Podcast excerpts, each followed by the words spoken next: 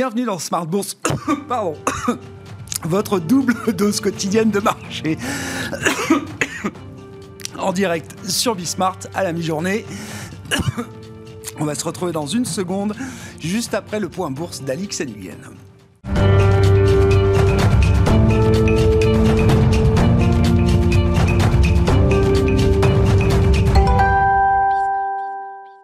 Après quatre séances de baisse, la bourse de Paris entame celle d'aujourd'hui indécise.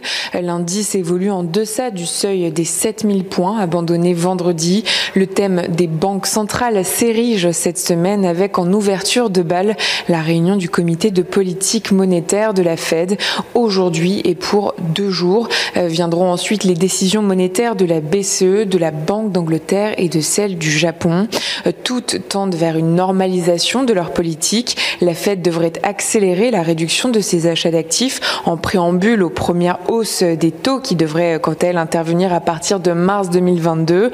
On rappelle qu'aux États-Unis, les prix à la consommation ont bondi de 6,8% sur un an en novembre, du jamais vu depuis 1982. Euh, à noter que cet après-midi, toujours aux États-Unis, le marché surveillera l'indice des prix à la production du mois dernier. Et puis la progression du variant Omicron reste en pole position des préoccupations. En Chine, les autorités ont fait état de deux premières contaminations importées du nouveau variant. La veille, Boris Johnson avait confirmé le premier décès euh, d'un patient britannique des suites de son infection à la nouvelle souche. Le Premier ministre a par ailleurs mis en garde face au risque d'un raz-de-marée des contaminations au nouveau variant.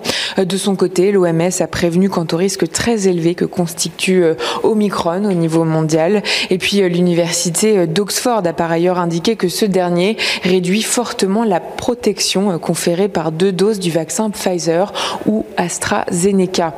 On termine avec un focus sur quelques valeurs. ArcelorMittal progresse après l'annonce du sidérurgiste du rachat anticipé d'une partie de ses obligations convertibles à 5,5% échéance 2023 pour un montant de 395 millions de dollars. Ubisoft recule alors euh, en poste depuis 16 mois. Virginie Haas, sa directrice d'exploitation des studios, quitte le groupe. Et puis du rouge aussi pour Essilor Luxotica en accord avec Euronext. Ce dernier va retirer de la cote les actions de Grand Vision le 10 janvier 2022.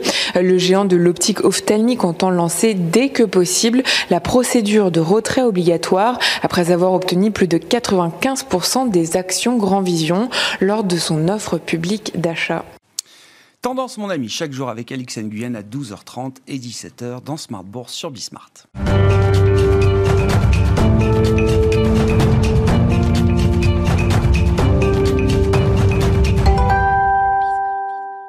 Et parlons de la Chine pour entamer cette demi-heure d'émission avec Laetitia Baldeschi qui est avec nous par téléphone, responsable des études et de la stratégie de CPR Asset Management. Bonjour et bienvenue Laetitia.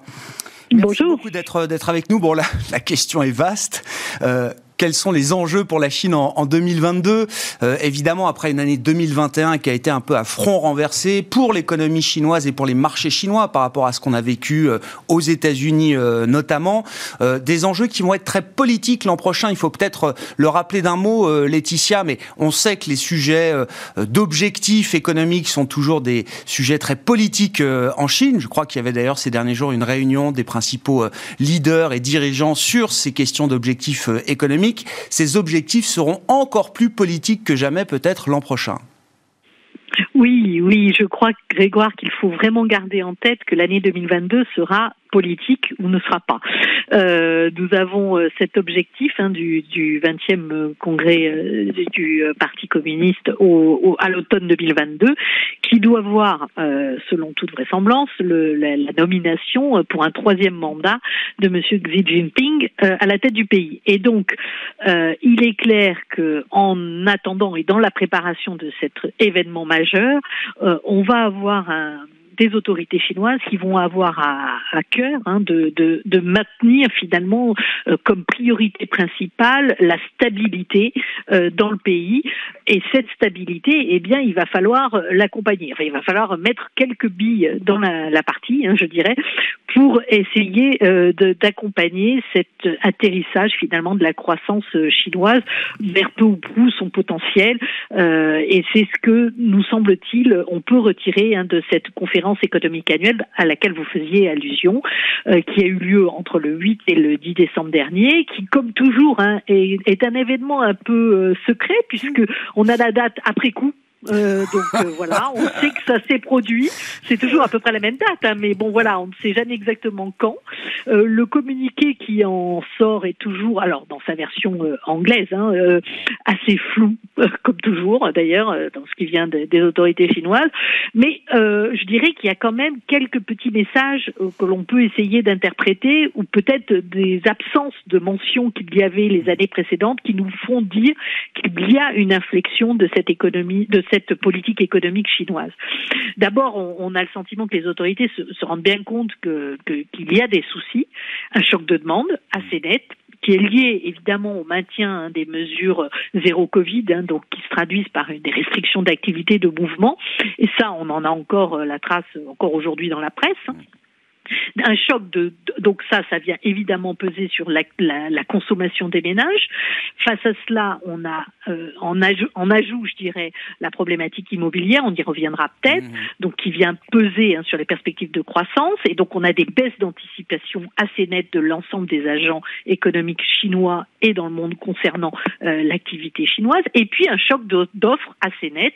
Là encore, hein, les, les, les, problématiques de, de chaîne de valeur, de rupture euh, d'approvisionnement pèse euh, sur la, dynamique industrielle et on a encore hein, des mesures de confinement partiel qui viennent euh, interrompre l'activité dans certains centres manufacturiers et qui pèsent donc sur l'activité. Donc tout ceci mis bout à bout, eh bien, on a le sentiment que cette économie chinoise est quand même dans une phase un peu compliquée. Vous dites on arrive au point où effectivement euh, les, les, les, les sujets économiques chinois appellent une réponse en matière de politique là.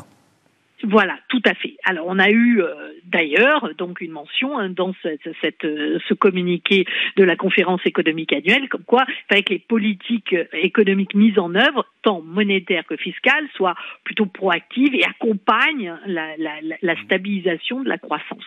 On, a l'idée quand même qu'il va y avoir des, mouvements. Alors, par contre, euh, je crois également que dans ce communiqué, certaines mentions nous montrent qu'on n'aura pas le grand soir. Je dirais qu'on n'aura pas le grand plan de relance que l'on avait eu post-grande crise euh, financière euh, et, on va avoir plutôt, euh, on va se diriger vers des mesures qui sont des petites mesures ciblées de façon à essayer de soutenir ponctuellement ou de façon partielle l'activité. je pense, et, c'est comme ça qu'il faut interpréter l'ensemble des, mesures qui vont être annoncées globalement dans les prochaines semaines. Pourquoi je dis ça? Parce que par exemple, typiquement en matière fiscale, enfin budgétaire et fiscale, eh bien, on, on, nous dit euh, qu'il va y avoir une possibilité d'anticiper euh, les, mesures d'émission par les gouvernements locaux de titres, de, titres permettant de financer des programmes d'infrastructure. Et donc ça, on va pouvoir anticiper, parce que normalement, on est obligé d'attendre l'autorisation de la, des deux assemblées, euh, donc le mois de mars, pour avoir la capacité à s'endesser de nouveau pour un an. Euh, or là, il est clairement mentionné que dès janvier, on pourra mmh. euh, faire appel à ce type d'instrument de, de, financement pour soutenir euh, l'économie euh, chinoise. Mais juste en dessous, on nous dit attention, la hausse de l'endettement des gouvernements locaux est strictement interdite. Donc, on se dit bien qu'il y a un peu d'ambiguïté et on voit bien qu'ils veulent soutenir, mais, de mais sans pour autant que le taux d'endettement du pays euh, progresse de façon euh, trop importante.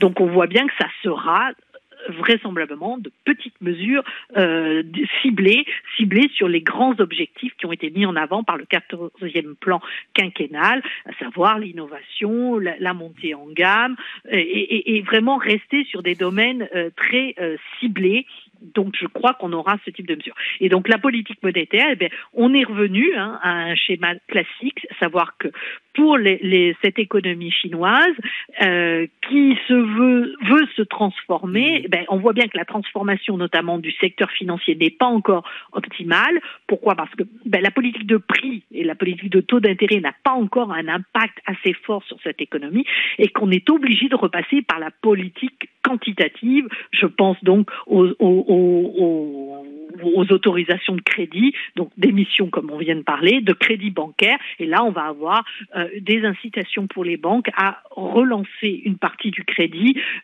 pour financer donc les PME, les entreprises individuelles sur des secteurs d'activité très précis. Et donc, on va avoir de nouveau une augmentation des crédits, euh, à, n'en pas douter.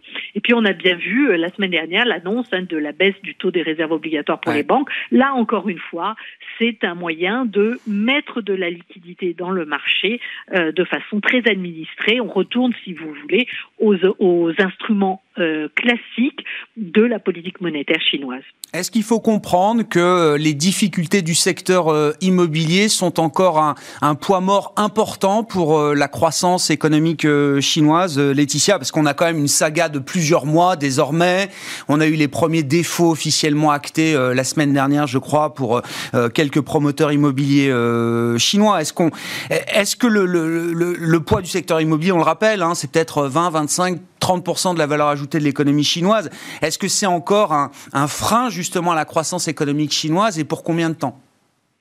Oui, il me semble que effectivement, euh, cela va être un, un, un, continuer de peser hein, sur l'activité. On va le voir dans les chiffres du quatrième trimestre, mais à n'en pas douter, c'était déjà assez euh, net sur le troisième trimestre. Et puis tous les chiffres hein, de vente de terrain, qui sont, rappelons-le, euh, l'une des, des l'une des ressources financières des collectivités locales majeures, hein, c'est 30% hein, de leurs leur recettes. Ben, ces, ces, ventes de terrain sont à, en recul de 30, 30, plus de 30% sur un an. Hein, donc on voit bien qu'il y, a, qu'il y a tout un secteur qui est en train de, complètement euh, s'effondrer.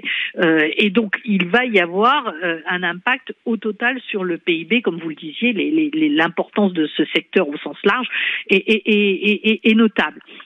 Alors, est-ce que ça va durer? Ben, J'ai l'impression, au départ, on nous avait dit, bon, Evergrande, c'est un, phénomène particulier, mm. euh, c'est une structure particulière. On se rend compte encore en lisant la presse que euh, finalement, on en est rendu un, un, un, un problème sur un nouveau promoteur qui est pourtant assez bien, qui était très bien noté il y a encore quelques semaines par l'ensemble des agences de notation et euh, qui, qui ne, ne, présentait pas de, de questionnement sur sa liquidité à court terme. Or, on le voit aujourd'hui, à nouveau, euh, des doutes sur la gouvernance, des doutes sur la capacité de, de, de, de remplir les, les, les, les, échéances et de, de, satisfaire aux échéances euh, des paiements, euh, notamment sur les, les dettes offshore. Donc, on, on voit bien qu'il y a un vrai sujet de restructuration de l'ensemble du, mmh. du, du, du, domaine des promoteurs immobiliers. Alors, je pense que le, les, les, les autorités vont avoir à cœur à essayer de sauver une partie des activités, tout ce qui touche à la, la gestion immobilière et à la construction physique de, de biens. Mmh. En revanche, il va y avoir cet impact euh, enfin, de restructuration de l'ensemble des activités de développement immobilier, à n'en pas douter.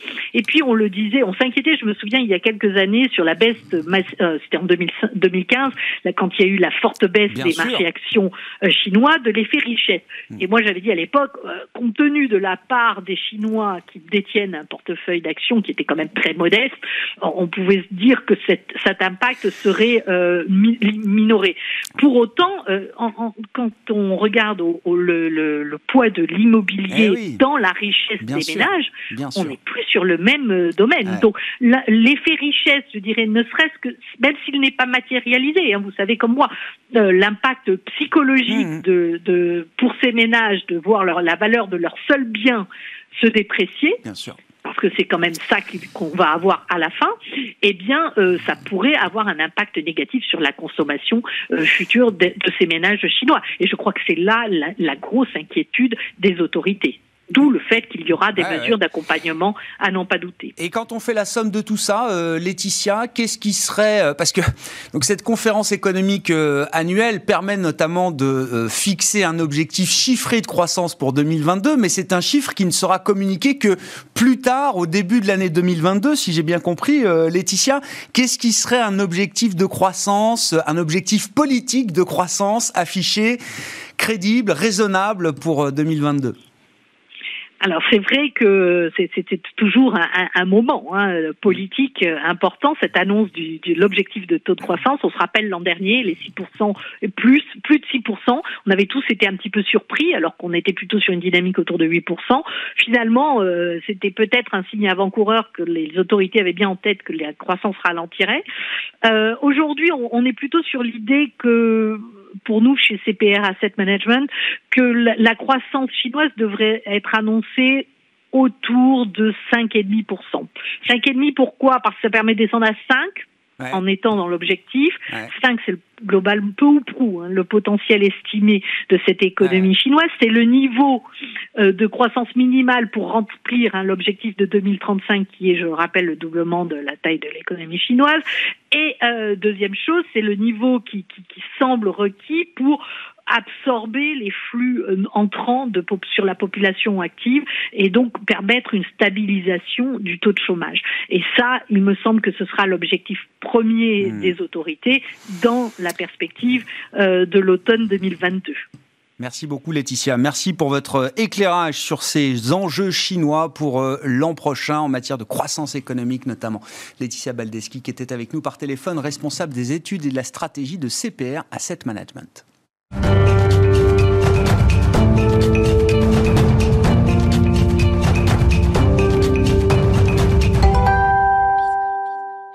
Oui, la Chine qui est une variable euh, importante pour les actions européennes également. Nous parlons des actions européennes avec Roland Caloyan qui est à mes côtés en plateau. Bonjour et bienvenue Roland. Bonjour Grégoire. Merci beaucoup d'être là. Vous êtes responsable de la stratégie Action européenne de Société Générale CIB. Avant de parler de la stratégie 2022 euh, que vous pouvez recommander pour les actions euh, européennes, un, bilan quand même, les enseignements de cette année 2021. Comment vous qualifiez d'ailleurs la performance des actions européennes? On peut regarder ça en absolu bien sûr, mais le jeu des marchés fait que souvent on regarde les choses en relatif c'est une très bonne année déjà pour les actions européennes, pour les investisseurs dans les actions européennes. Ça reste une très bonne année. Quand on regarde un petit peu sur les dix dernières années, on a vu euh, deux années, euh, dont la dernière, euh, faire aussi bien que, que 2021. Donc ça, c'est le premier point. C'est effectivement, les indices sont quasiment en hausse de 20%. en tout cas, sur l'Eurostock 50, on est en hausse de 19%. Donc ça, c'est une, un une très bonne nouvelle quand même. Euh, quand on regarde en, termes de rotation sectorielle, on en a eu beaucoup cette année. Euh, donc ça n'a pas été facile non plus pour les gérants. Euh, il y a eu pas mal de portes de saloon à, éviter.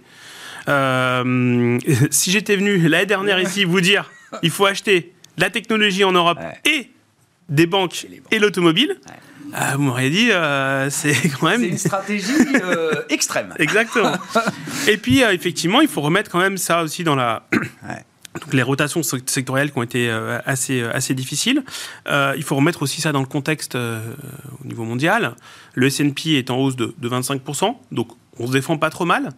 En revanche, quand on regarde en dollars, avec la hausse du dollar, malheureusement, l'Eurostox, pour un investisseur basé en dollars, donc aux États-Unis, mais aussi que ce soit au Moyen-Orient ou en Asie aussi, ils investissent beaucoup en dollars on est à plus 9 seulement. Donc plus 25 en dollars pour le marché américain, plus 9 pour l'Eurostock 50, ça fait quand même un écart assez important. En termes de valorisation, on nous enfin, le, marché euh, européen est pas plus cher en cette fin d'année qu'en début d'année parce que les résultats des entreprises ont été très bons. Dans ce jeu des comparaisons, là, qu'est-ce qu'on peut dire? On sait qu'il y a toujours un écart historique, que le marché américain est structurellement, historiquement plus cher que le marché euh, européen. Qu'en est-il justement de cet écart, là, au terme de cette séquence euh, pandémique? Alors effectivement, on a une année où les bénéfices en Europe ont, flambé, hein. plus 60% cette année le prix a monté de 20%, donc la valorisation a rebaissé. Donc ça, c'est la bonne nouvelle. Euh, le marché est moins cher aujourd'hui qu'il y a, euh, euh, qu'il y a quelques, quelques mois au début de l'année. En revanche, effectivement, quand on compare la valorisation par rapport au marché, au marché américain, on est revenu à une décote aujourd'hui de 30%. C'est une décote historiquement élevée sur les actions européennes. On revient sur les niveaux qu'on avait en 2009 au cœur de la grande crise financière. Incroyable. Donc aujourd'hui, effectivement, alors il y a des, évidemment des, poids sectoriels qui sont très différents, euh, mais il y a le phénomène de flux, il y a le dollar, il y a, il y a, beaucoup de choses qui expliquent cette, cette, euh, ce mouvement qui a été graduel, hein, évidemment. Hein. Et d'ailleurs, tous stratégistes ou gérants qui sont positionnés simplement sur la valorisation en disant mmh. faut acheter l'Europe par rapport aux mmh, États-Unis mmh, ces dix dernières années ont eu tort. Donc euh, il va falloir autre chose. et, et, ce qui est assez intéressant, c'est l'analyse de regarder secteur par secteur. Et on a quasiment tous les secteurs en Europe qui se traitent avec une décote ah. Euh, par rapport euh, au comparable, au même secteur euh, américain. Tout à fait. C'est pas simplement un biais sectoriel où on a la technologie d'un côté, où on a d'autres secteurs en Europe. C'est vraiment les bons secteurs, les secteurs porteurs en Europe se traitent avec une décote par rapport au. Non. Ah. Il y a une exception évidemment. Il y a une exception. les très bons secteurs en Europe. Parce que je pense qu'on n'a pas beaucoup de secteurs très porteurs, on n'a pas beaucoup de secteurs de qualité, de croissance.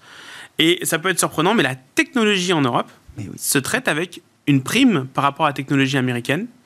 Euh, la pharma, euh, le secteur pharmaceutique se traite avec une prime par rapport à la pharmacie euh, américaine.